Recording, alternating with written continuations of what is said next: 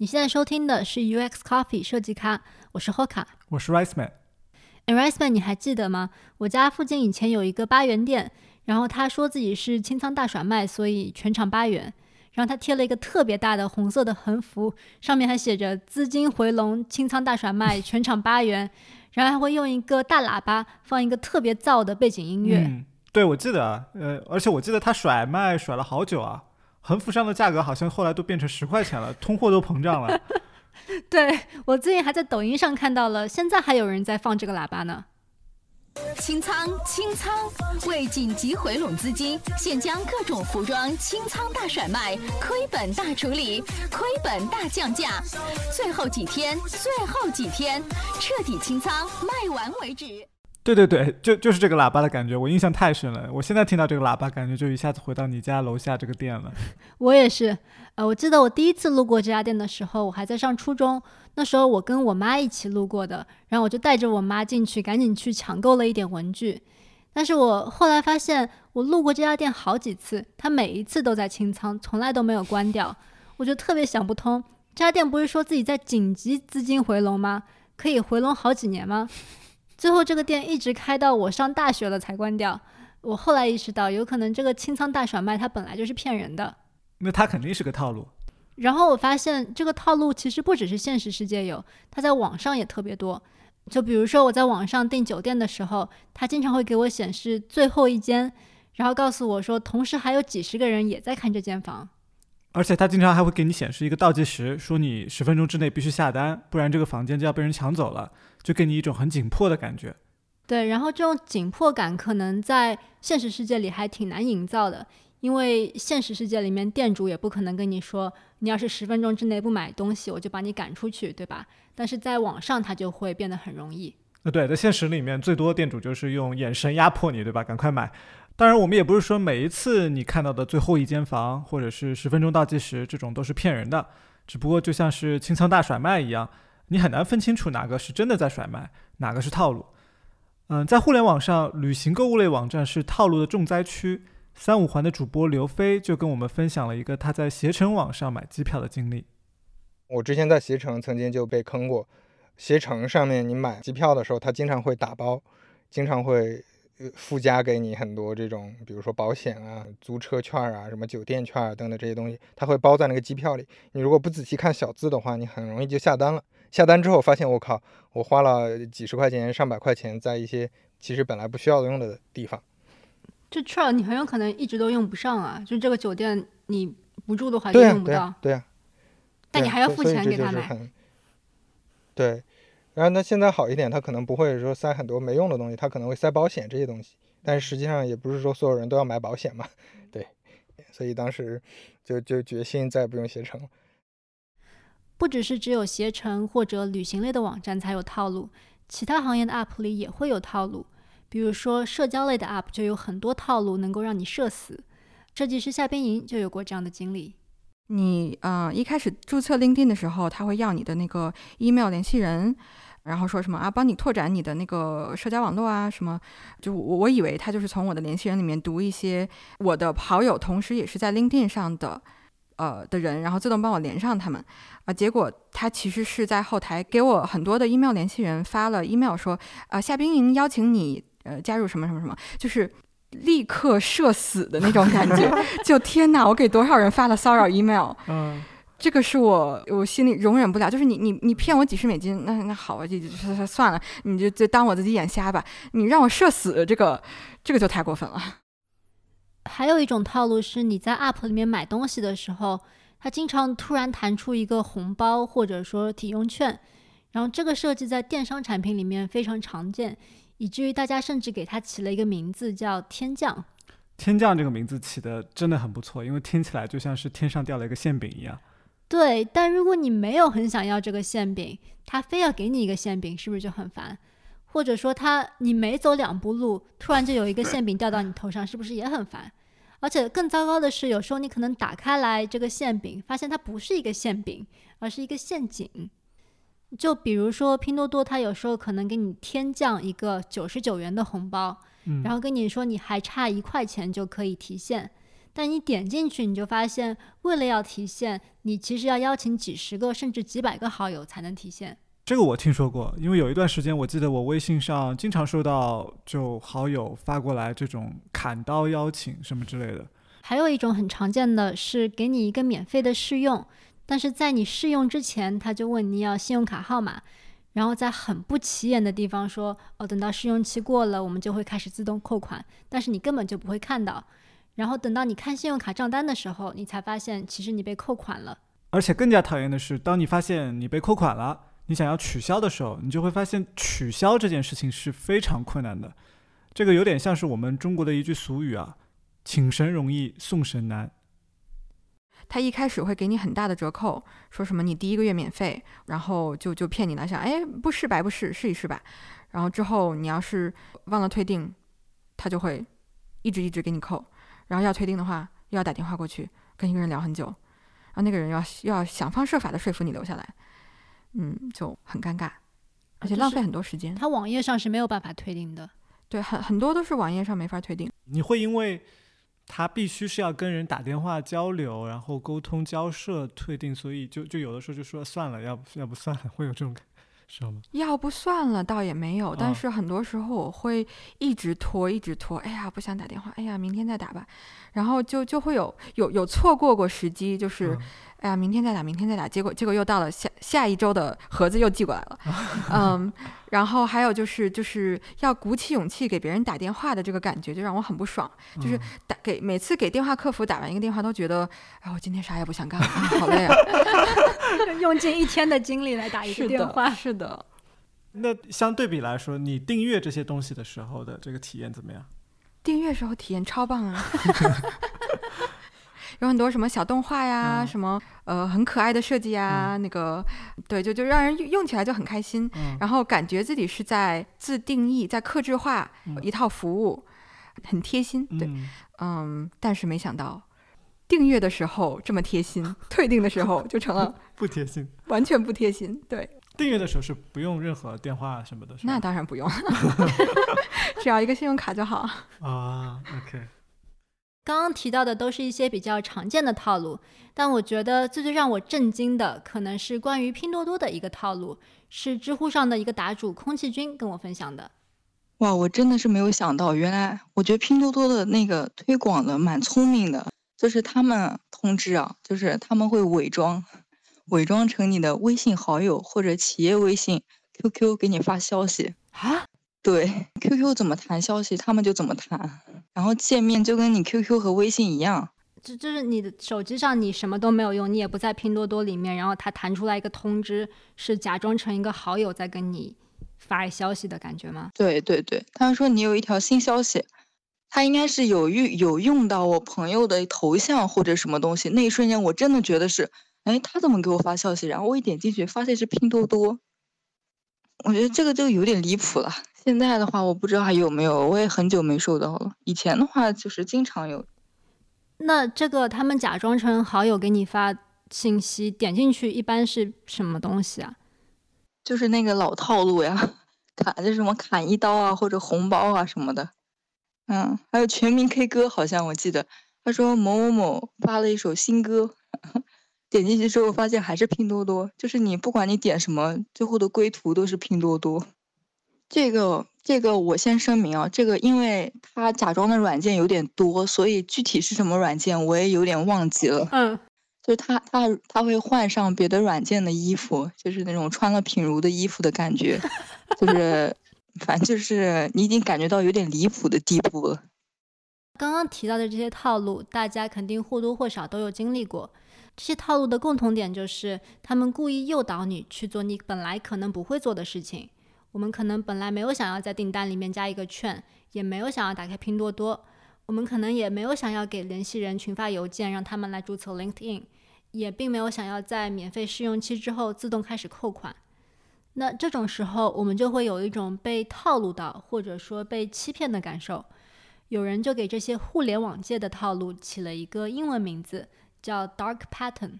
Dark Pattern，这里的 Dark 指的不是界面变黑了，而是说。它这个设计背后的意图是黑暗的，这种背后带有黑暗意图的设计，就像是黑魔法，而且这种黑魔法在互联网上无处不在，以至于有人专门成立了一个网站叫 darkpatterns.org，就像是一个耻辱墙，来把这些 dark pattern 全都挂出来。我们平时在社交网站上也经常可以看到大家的吐槽，说自己又被套路到了，想要卸载 App。那既然大家都知道这些 dark pattern 是不好的，他们为什么还会存在呢？那我觉得只能说明一点，就是说这些套路就是真的有用的，说明这些公司确实从这些套路里获益了，所以他们才会一直这么做。那可能还能说明的一点就是说，这些产品背后的设计师实在是太聪明了。就是因为我们做交互的非常了解用户的心理，比如说人人想要占便宜啊，或者是说，呃，你觉得时间时间快没了就要赶紧抓紧啊，就利用人的这种大家都会有的这种心理，就很容易创作出来一些可能会给你的产品的交互数据看起来更好，或者是卖卖出去更多的东西，而且很多很多很有可能都是 A/B 测试出来的，很可能就是就是钻人的心理的漏洞吧，能就能赚到更多的钱。那从业绩上来看，肯定是好的。那只要有一家这样的这样做了，别家就会同样的通过 A/B 测试发现，哎，这招确实好用。久而久之，所有的电商或者说所有的一个行业内的公司，全全都变成了一样的套路。产品团队利用对人性的了解，创造这些套路来提升业绩。坐在电脑前的设计师，可能自己一边还在吐槽 dark pattern，一边又迫于业绩的压力。自己又不得不创造出新的 dark pattern。刚才夏冰莹还在吐槽说，他自己用的订阅服务一定要打电话才能退订，觉得很不爽。但其实他自己也做过很类似的设计。我们那个那个产品也是订阅模式的一个软件产品，然后哎，上面又发下来了新的指标，就是想要减少用户取消订阅的数量。怎么做呢？呃，我们尝试了几个东西，一个是。你点那个暂停服务的时候，它会弹出来一个弹窗，问你为什么想要停止服务呢？然后有几个选项，什么什么我太贵啦，软件太难用啊，还是什么什么之类的。嗯，然后如果如果你选择太贵了，他就他就会说啊，你可以降低一下你的额度，呃，我们试试把你降到下一个低一档的那个服务吧。呃，如如果如果你不要的话，就是什么呃不要，我要继续取消服务啊，就做的小小的放放在最下面灰色的一个小链接。当时也做了这样的。这样的一个设计，嗯，怎么说呢？那个对我的打击还是挺大的。那之后我就就就辞职了。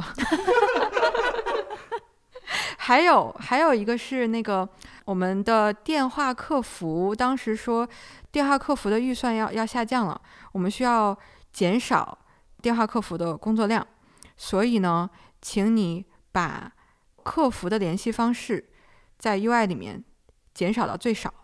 并且主要把用户带到那个机器的那个 FAQ 常见问题页面，把那个客服的电话号码藏得深一点。这个也是情不得已必须要干的，当时就是没办法就就做了。你干了什么呢？就是本来本来我们那个。产品页面里面每一页最下边都有那个客服联系方式，有一个电话号码打印在上面的，就是你有任何问题随时联系我们，电话号码一二三四五六。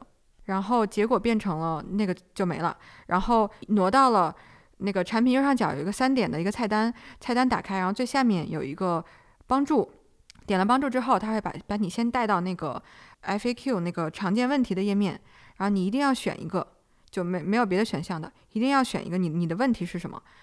然后你点完之后，再到那个第二级的页面，然后你整个整个读完了，如果这个还回答不了你的问题的话，最下面才有一个联系我们的一个链接。你点的那个链接，再带到另外一个界面，另外一个界面上面才有电话号码。就原本是每一页最下面都有的，结果现在变成了你要从很隐藏的菜单里面点个三四次、四五次才能找到客服的电话。结果呢？就是这个设计成功嘛？就是有减少那个客服啊？那是那当然是有，所以那是一个成功的设计。嗯，从营收的角度来看，确实成功的吧，因为减少了支出。嗯嗯嗯，我觉得就是怎么说呢，大整个团队大家也都觉得这是一件不太光彩的事情。嗯嗯，但是没办法，上面说要减少客服，发下来的指令就是这样的，我们只就只能照着做。嗯，夏冰莹的故事可能在我们很多人身上上演过。我们迫于来自上级的压力，不得不做一些自己不喜欢的设计，创造一些我们可能明知道是陷阱的 dark pattern。还有一些时候，这种压力是来自同级的竞争。你你就像大家都在做类似的项目，这边有一个设计师下手比较狠，那最后数据完成的很好，那剩下的设计师怎么办？那我我也只能 跟着下手狠一点了。就是这种竞争或者说这种压力一定是相对的，不大可能是绝对的。呃，假如说有一个部门，我随便瞎说，有一个部门就负责天降，那你你你负责的这个天降，你就要去研究说你降的是什么东西嘛，对吧？你降的这个东西最后的转化好不好？你可能天天就在研究这些东西。那如果你能降下来一个像我刚才说的那种游戏，就你能榨干用户，它的效率非常高，那这就是一个成功的一个尝试嘛。你看你最后做出一个产品来，你可能就是公司里的明星了。你就是公司里的一个明星产品，大家可能都来模仿你。在互联网公司里，有很多人相信设计这些陷阱是不可避免的，因为这些人相信他们是有效的，可以提升业绩。但是，dark pattern 真的有效吗？有可能一开始它确实是有效的，但是我觉得英语里有一句谚语说的很好啊，就是 “fool me once, shame on you; fool me twice, shame on me”，就是说。被骗一次是骗我的人的错，但是被同样的套路骗第二次，那就是我自己的错了。没有人会反复被同一个套路骗到。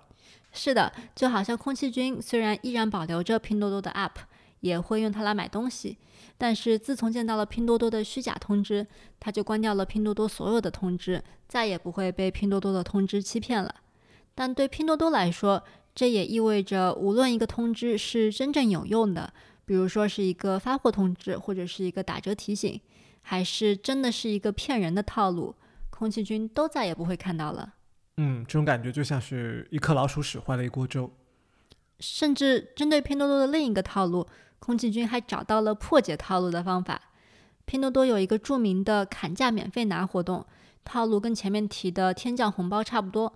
砍价免费拿说的是你可以免费拿家电或者是别的什么生活用品。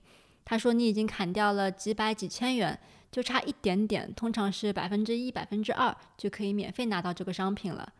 当然，要真的能免费拿的话，你得拉别的用户来帮你砍价，而且砍价不是看起来这么容易的。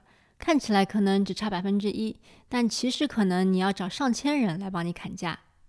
反正他最后的目的就是让你去邀请人帮帮你砍一刀。”所以刚开始弄这个的话，他可能会被这个“仅差百分之一点八四免费拿”所 吸引吧。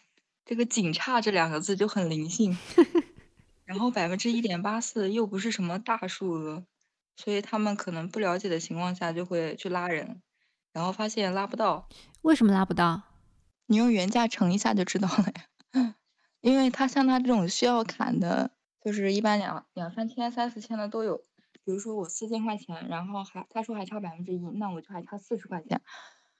然后那个四十块钱的话，因为他那个砍一刀一刀的话，他只能帮你砍到砍掉零点零一，因为一个人只能给你砍一分钱啊。然后四十除以零点零一，你要四千刀才能砍完。四千刀的意思就是要拉四千个好友来用拼多多，但毕竟不是谁都有四千个好友可以拉来做活动的。所以上有政策，下有对策。拼多多的用户针对这个套路，渐渐地发展出了一种反套路，就是买刀，也就是花钱买好友。然后后来就是人都找完了，我就找那个，因为后来我想到，我好像不知道从哪儿加了一个可以买刀的人。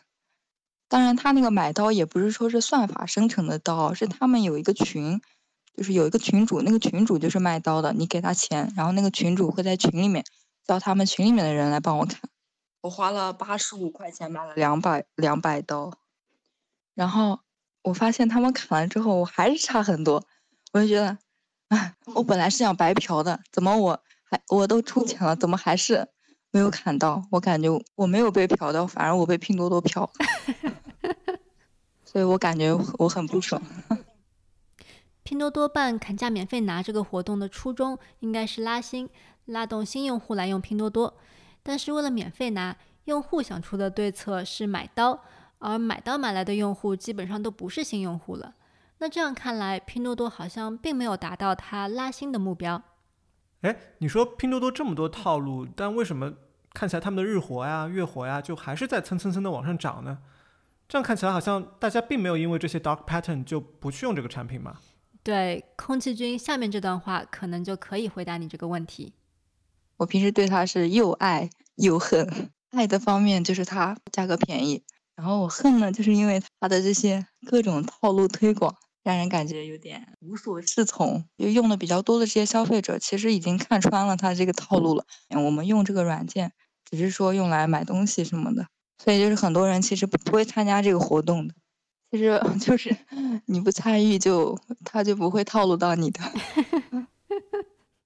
对拼多多来说，能套路到的用户就继续套路，而看穿了套路的用户就会无视这个套路，但也还是会用它来买东西。听起来好像是一个稳赚不赔的生意，但是大家之所以不喜欢套路，就是因为套路的本质是欺骗，而欺骗无论是否成功，只要让我觉得你是在试图欺骗我，我就会对你失去信任。拼多多的例子让我想起了奈飞公司 Netflix 发家的故事。这个故事是《设计的陷阱》这本书的作者 Jonathan Shariat 告诉我的。奈飞是从 DVD 租借服务起家的。当时，美国主流的 DVD 租借公司叫 Blockbuster 百事达。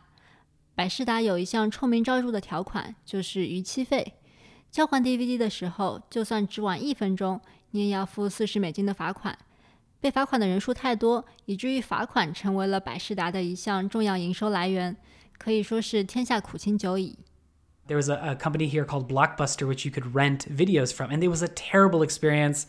they would charge you these like crazy fees for not returning it on the exact you know minute that you were supposed to return it and people hated that as soon as netflix came on and so it became a competitive advantage to say hey we don't charge hidden fees 奈飞公司不向用户收取高额的逾期费，这成为了他们和百事达竞争中的卖点之一，成功为他们赢得了一批早期用户。 到了二零一零年，百事达申请了破产保护，而奈飞现在已经成为了全球最大的媒体娱乐公司。在这个例子里，对当时的百事达公司来说，向用户收取高额的逾期费，我觉得就有点像是在吸食鸦片。它已经占了公司营收的大头了。这个时候，你再想要金盆洗手，只会是越来越难。等到有一天市场上有了更好的选项，人们就会突然醒悟过来，然后头也不回的离开。而当年所有的这些商业套路，最终都会变成对公司自己的反噬。Dark patterns work because you're tricking them. You're tapping into the trust they have with you and you're using it up immediately. And so that is going to not last. It always catches up in the end because uh, people don't like to be taken advantage of, and, and that's never a sustainable way to grow a business. Dark pattern 总有失效的那一天， 还会被用户破解，甚至被竞争对手利用。那难道科技公司就不知道这一点吗？为什么那么多公司还在创造 dark pattern 呢？广告之后，我们马上回来。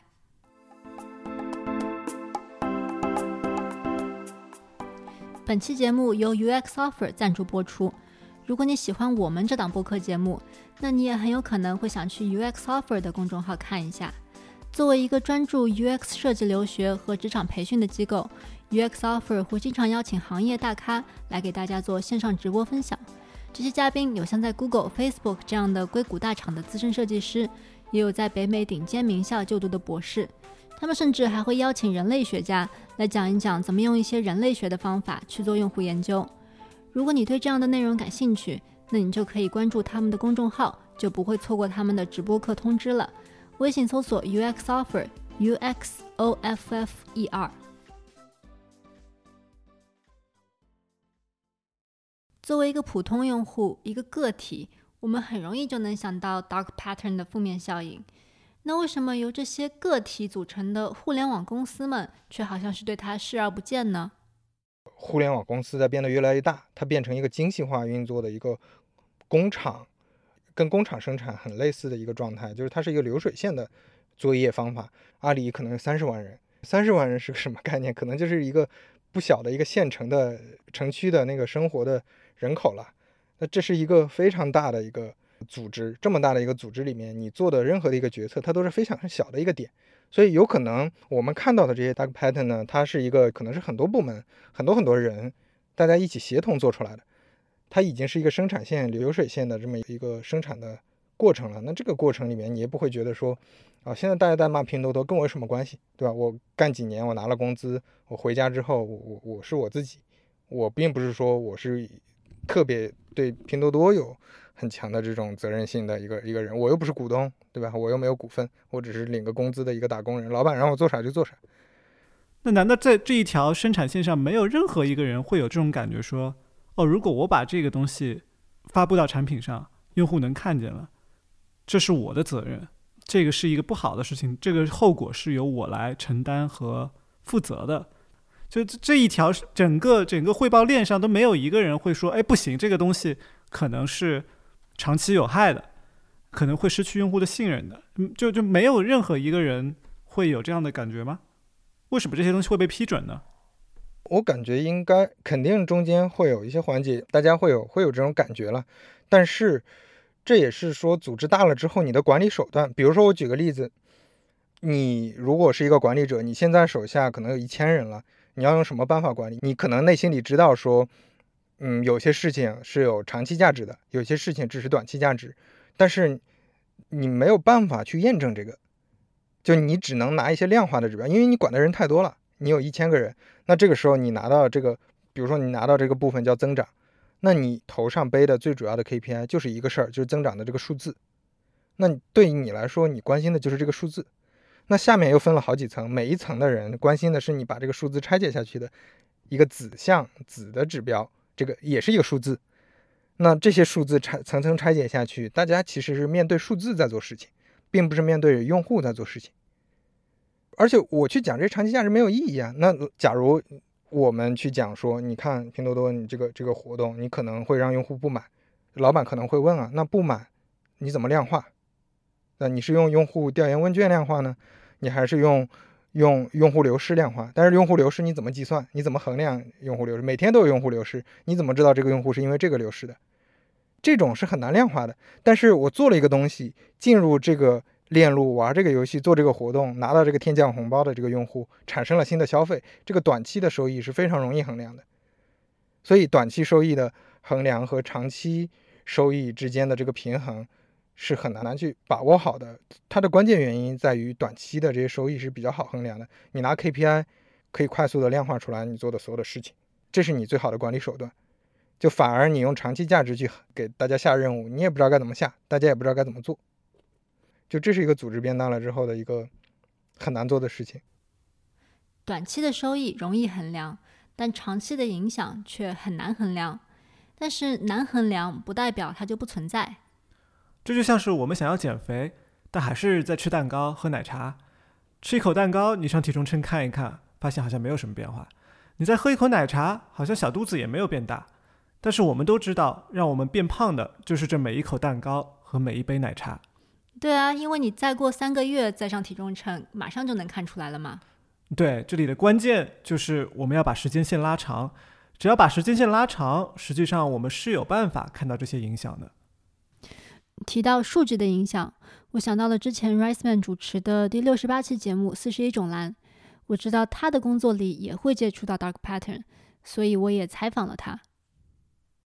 所以你在工作里是怎么去看一个功能比较长期的影响的呢？在 Google，我们其实看到过很多这样的例子。一个设计的变化，它的影响可能是半年、一年，甚至两三年以后，你能看到它长期的一个影响。这个东西就是你是可以通过实验手段来来证明的。这个可能可以想象啊，就是在 Google 是一个很多产品是二十亿用户的，这二十亿用户里面呢，Google 有的时候会挑选其中的那么一小部分用户，它可能是某个国家的一个某个小岛上的一些用户。它的这个产品，它就一直停留在，比如说三年前的一个版本，它没有加上后来加上的这些功能，它会作为一个控制组去看更长期的你后来加上的这些功能的效应。所以我说它是有办法去看这些长期效应的。经常我们会发现，当一个实验跑到一年、两年，甚至三年，甚至更久的时候，你会发现。跟一开始你第一个月、第二个月的实验结果，有的时候是看到一些相反的结论。那很多时候它就可以作为证据去说，OK，这个事情短期是好的，但长期你看它是不好的，我们就应该把它给啊下架。除了把时间线拉得久一点，我们也可以更加全面的去衡量一个功能的影响。Jonathan 也和我们分享了他的一个设计案例。那时候他被要求设计一个挺常见的 dark pattern，就是在支付的界面上显示一个月的价格，但其实实际扣款的时候却直接收取一年的费用。这个需求来自市场部的 VP，Jonathan 找到 VP 反对这个需求。I argued, and you know, it went up to the VP of, of marketing who had made the original um, recommendation, and and uh, he overruled me. He said, you know, we we need to put this in, and we need to launch it. End of story. And we launched it, and the numbers did really well. You that initial spike. VP 没有理会 Jonathan 的反对，结果也如 VP 所料，他们立刻就看到了收入的增长。但是 Jonathan 还是觉得有些不安。过了一段时间，客服同事告诉他。 这个功能上线之后，客服部门接到了更多的电话，不得不招更多人。这引发了 Jonathan 的好奇，他开始从其他的部门收集证据。市场部门跟他说，因为这个功能，社交媒体上的差评变多了，他们得加班加点的处理。财政部门也说，他们现在得花更多的钱来处理信用卡纠纷。他收集了所有的这些证据，再次来到 VP 的办公室。So I put all that data together. and I went back to that VP's office and I presented like, hey, here's here's what's going on. Like we have an initial spike, but it's going to cost us more in the long run. And you could see his eyes light up because I was finally speaking his language, which was metrics of business. 有了这些数据，Jonathan 成功说服了 VP 重新做了一版设计，而支撑着他去收集这些数据、去据理力争的起点，就是他作为用户的直觉。 I just knew that like I wouldn't want this. You know, as a user, I would be annoyed. If I was face to face with this person, how would I feel doing doing this to them? Uh, would I feel okay with it? Would, would, would I be okay doing this to, to my friends and family? No, I probably wouldn't. That's a good guide to try to push on other solutions that are going to be better for the business in the long run. 很多时候，就是像 Jonathan 心里的那一点小小的不舒服，一点点疙瘩，他在提醒我们， 这个产品、这个功能好像会伤害到用户。这种不舒服来自我们的直觉，很难量化，但不能量化不代表它不重要。数据不一定是唯一的东西，就是如果一个东西不能量化，它也可以是很重要的，甚至很多时候我觉得是更重要的东西。有一句类似的话，但是出处已经不可考了。我搜了一下，我也不知道最开始是谁说的。那英文里面是这么说的，叫 “Not everything that counts can be counted”。And not everything that can be counted counts。嗯，翻译成中文就是说，不是所有重要的东西都能被量化，也不是所有能被量化的东西都重要，嗯，对吧？因为 count 这个词在英文里面就是它既可以表示重要，也也是一个就是可计数、可量化的这样一个意思。嗯，那我觉得这句话就是特别好，特别重要。我就是做事情的时候，我经常会想到这句话，就我们是不是太去追求可量化的一个东西？就用户满意这个东西。对，我们也要去设计一个问卷。当然，一个东西如果能被量化，可能对很多事情推进都有帮助。但是有的时候你就是很难去去量化。你说这个用户有多生气，这个用户有多不爽，就是如果一个东西不能够很量化的被表现出来，但是你直觉上就是觉得，如果我这么做了，可能会有一些用户会有点不爽。如果做的多了，但用户可能会还挺不爽的。但是你又不能去量化这个不爽和挺不爽到底是多少不爽，嗯，那是难道就是你你要抛弃你的直觉吗？我觉得我们做的太多的就是太不去相信自己的直觉了，就是什么东西都要去一定要有个量化的，那那量化是需要一个过程的，是需要有科学的办法的。当事情发展的很快的时候，你不能去量化所有东西的时候，我觉得就是要多一些相信自己的直觉。那你觉得公司在这方面能做些什么吗？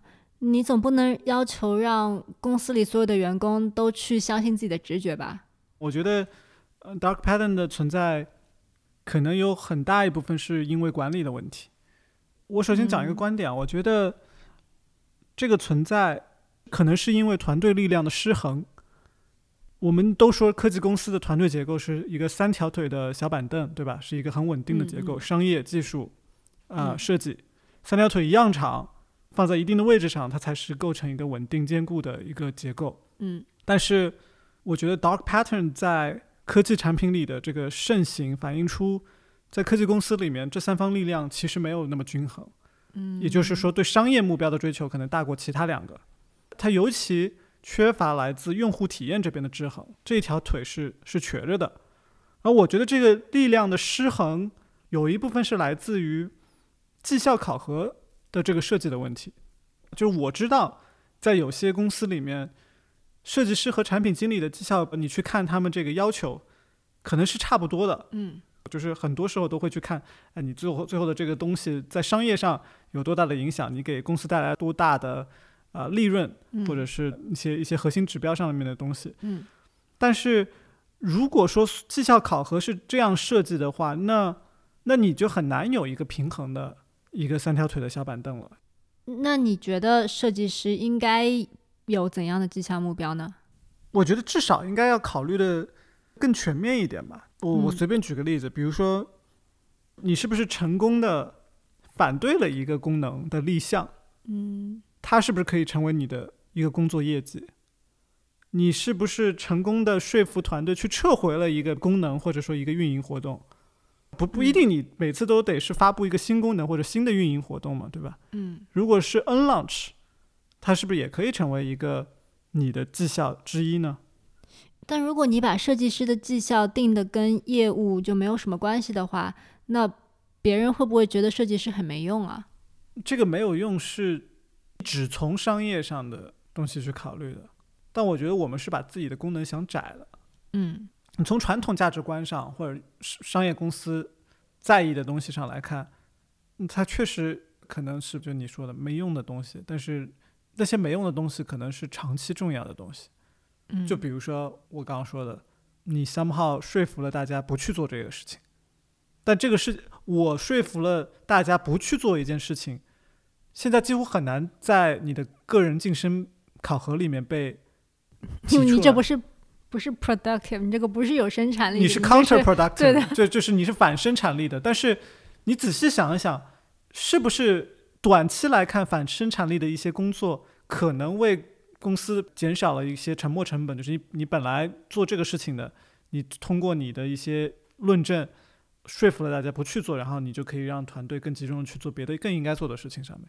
嗯，但这个东西好像因为我们的考核更多的是说，哎，你做了什么新功能，你发布了什么新的运营活动，你做了一个什么新的 feature，使得比如说用户什么什么什么数指标获得了增长，这个故事更好去说。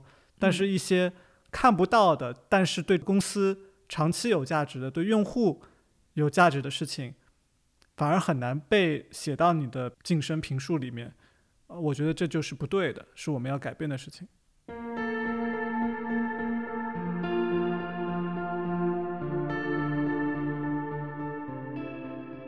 九七二年五月，美国加州发生了一场车祸，一辆车在变道的时候被后车以仅仅三十迈的时速追尾，但不幸的是，汽车油箱破裂，汽油泄漏，引发了爆炸，司机不治身亡，而他十三岁的乘客也重度烧伤。因为当时司机开的是当时流行的福特公司生产的小型车 Pinto，，司机和乘客的家人把福特告上了法庭。在案件取证过程中，调查员发现，福特公司在发布 Pinto 之前，对它进行了四十多次撞击测试。当时的测试结果显示，当被二十五迈以上的时速追尾的时候，Pinto 的油箱就会破裂，有起火爆炸的风险。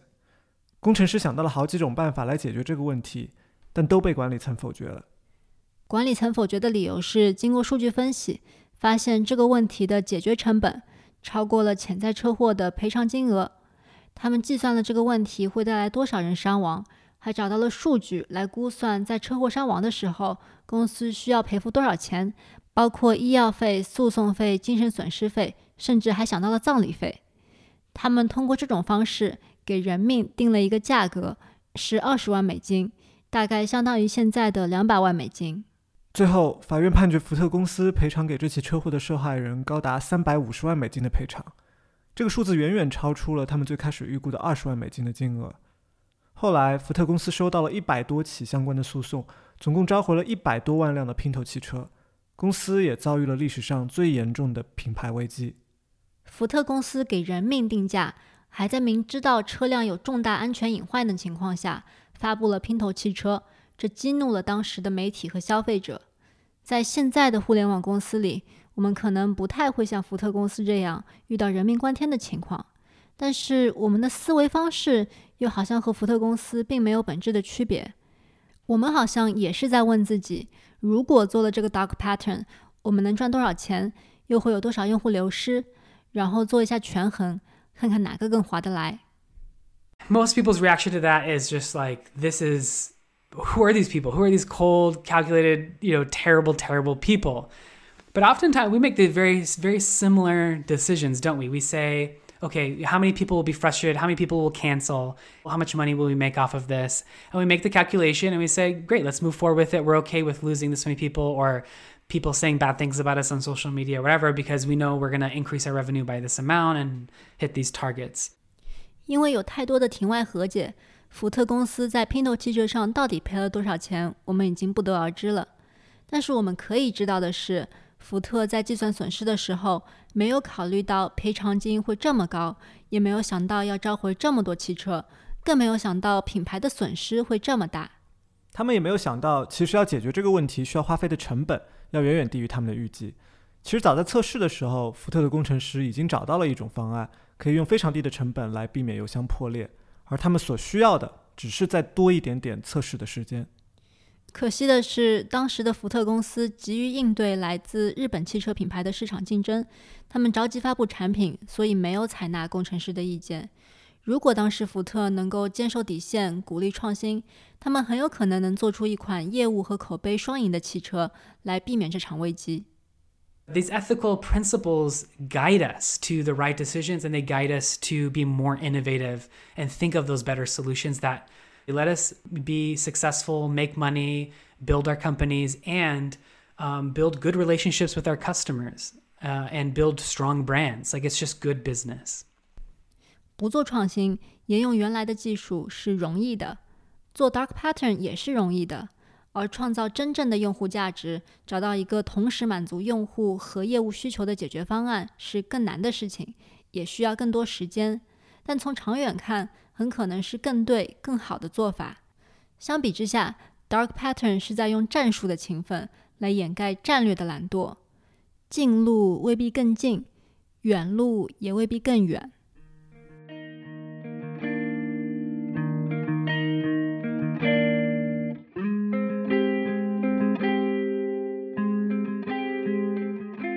福特公司最终受到了法律的监管，这是一个汽车行业的案例。在互联网行业，我们也开始感受到了法律对科技公司的影响。我们俩生活在美国，这几年感觉其实挺明显的。呃，因为我们自己也收到过几次科技公司寄来的赔偿支票。节目最开始的时候，夏冰莹和我们讲的关于 LinkedIn 的那个例子，就是 LinkedIn 诱导你啊去给你所有的邮箱联系人发送邀请链接。这个案例实际上就是一个特别著名的 dark pattern 的判例。LinkedIn 在2015年的时候，因为这个 dark pattern 在加州被人起诉，最终结果是达成了庭外和解。LinkedIn 给每个受到影响的用户发了一张20美元的支票，总共赔偿了一千三百万美元。在国内，我们也能看到对互联网 dark pattern 的监管，比如说工信部这两年就出了好几次通报，要求公司整改。通报里有的 App 是不合理的索取权限。有的 App 是欺骗误导用户下载，政府出面对互联网公司进行监管，一定是有效遏制 Dark Pattern 的方式之一。但正在听节目的你，也许会想，我作为一个普通用户，能做些什么呢？我们觉得，作为普通用户，我们其实可以做两件事情。第一个就是投诉，这是我们可以使用的一个有效武器。你可以去到工信部的网站幺二三二幺点 cn 进行投诉，那当然你也可以打工信部的电话幺二三二幺来举报。那除了投诉举报，还有一件可能更容易做的事情，就是去网上发声。这期节目里采访的所有嘉宾都和我们提到说，大家在社交媒体上的抱怨是很容易被产品团队看到的。你在微博上的一句吐槽，很有可能就会被用在下一次的产品讨论会里，变成大家反抗 dark pattern、改进产品的重要依据。政府监管和民众监督，最终都是希望能对科技公司里的管理者和产品设计者们造成一点影响。我相信大家这么聪明，总比我小时候我家楼下的八元店老板想出来的套路要强一点吧？你这么一说，确实是。我们刚聊的这些套路其实和你讲的这个资金回笼、清仓甩卖的这个套路没有什么区别嘛。不过我也相信我们是可以做得更好的。